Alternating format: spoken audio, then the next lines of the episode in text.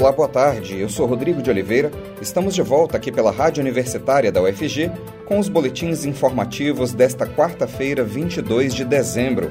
Você pode nos acompanhar pelos 870 AM ou pela internet no site radio.ufg.br e no aplicativo Minha UFG. Os boletins da Rádio Universitária estão disponíveis também em formato de podcast nas principais plataformas digitais. Congresso aprovou na noite desta terça-feira o projeto de lei do orçamento para 2022. Em pleno ano eleitoral, o governo conseguiu inserir uma previsão de 1 bilhão e 740 milhões de reais para dar aumento aos policiais em 2022. A medida foi aprovada após o relator geral, deputado Hugo Leal, do PSD, recuar de sua decisão de não prever reajustes salariais a servidores públicos. A medida abriu uma crise na elite do funcionalismo federal. Auditores da Receita Federal já começaram uma debandada de cargos, em protesto à previsão de aumento concedido somente aos policiais e ameaçam iniciar uma paralisação. Na Receita, a entrega de cargos envolve chefes de unidade, de divisão e de equipe e pode alcançar também os superintendentes nos estados. Os servidores do Banco Central também se declararam indignados com o reajuste seletivo e afirmaram que a medida gera evidente assimetria de tratamento entre as categorias do Serviço Público Federal. A reação em cadeia não deve se limitar à Receita Federal e ao Banco Central. Outras categorias do serviço público devem se mobilizar, o que pode evoluir para uma onda de paralisações já no início de 2022. Estudo mostra que a proteção contra a Covid beira os 100% com a terceira dose da vacina. O experimento foi realizado com funcionários do Hospital das Clínicas de São Paulo e analisou a combinação da Coronavac com a vacina da Pfizer. Os participantes da pesquisa estavam em acompanhamento desde o início da pandemia e receberam as duas primeiras doses da Coronavac e um reforço da Pfizer os cientistas chegaram à conclusão que após a terceira dose do imunizante contra a Covid, a produção de anticorpos sobe para 99,7%, muito perto da totalidade. Após a aplicação da primeira dose em fevereiro, a taxa de anticorpos desses pacientes analisados havia subido para 28,9%. Com a segunda dose, em abril, o percentual alcançou 89,5% e neste mês, após o reforço, chegou a 99,7%. A dosagem de anticorpos é uma das formas de medir a proteção de uma vacina. Para análise, os anticorpos foram medidos quatro vezes e as amostras de soro coletadas foram submetidas ao teste de anticorpos da classe IgG, ou seja, imunoglobulina G, pelo método de quimioluminescência. Foram analisados ainda os anticorpos neutralizantes, aqueles capazes de bloquear a entrada do vírus nas células, mas esses resultados só serão conhecidos em 2022. Para a infectologista do Hospital das Clínicas e responsável pelo estudo, Silvia Figueiredo Costa, provavelmente, se as duas primeiras doses tivessem sido de um outro imunizante, a resposta seria semelhante o que ressalta a importância do reforço. Porém, não é possível confirmar essa hipótese no momento, uma vez que estudos sobre a dose de reforço começaram a ser feitos recentemente. Os médicos do HC explicam que a dose de reforço não impede as formas leves da doença, mas protege da hospitalização. O Hospital das Clínicas de São Paulo, que é um dos maiores hospitais do país, ainda não registrou nenhuma internação de pacientes com Covid que tenham tomado a terceira dose da vacina. Para a doutora Silvia Figueiredo Costa, o estudo mostra que a Coronavac estimulou a imunidade de memória.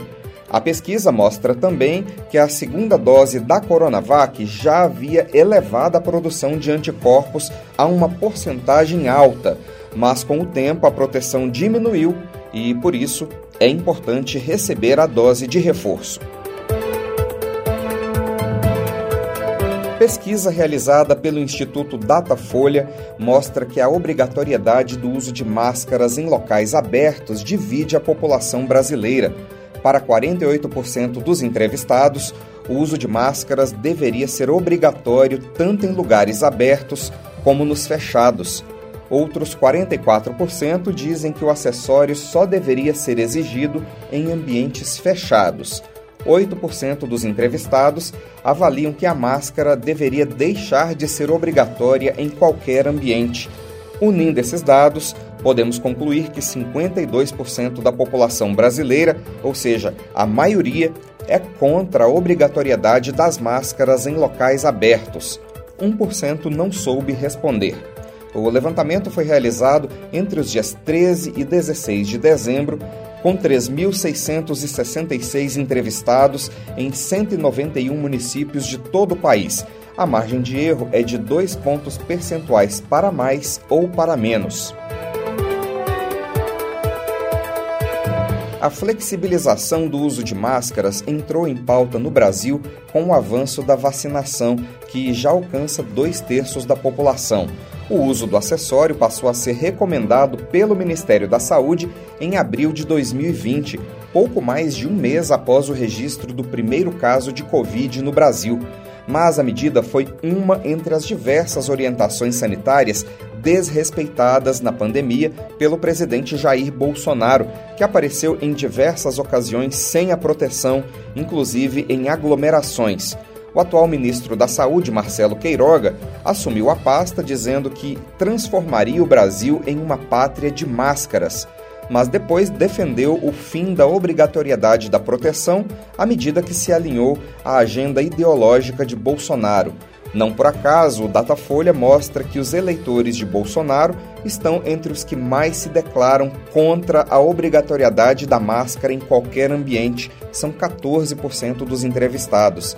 A região sul do Brasil também é a que tem a maior proporção de pessoas com essa opinião, registrando o mesmo índice de 14%.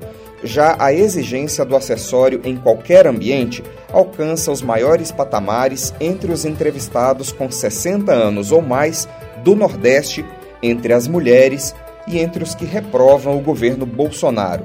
Lembrando que a obrigatoriedade das máscaras, especialmente em ambientes abertos, foi suprimida depois do início da vacinação contra a Covid em países como os Estados Unidos, Israel e o Reino Unido, mas alguns deles tiveram que recuar em parte das medidas por conta da disseminação da variante Delta em meados de 2021.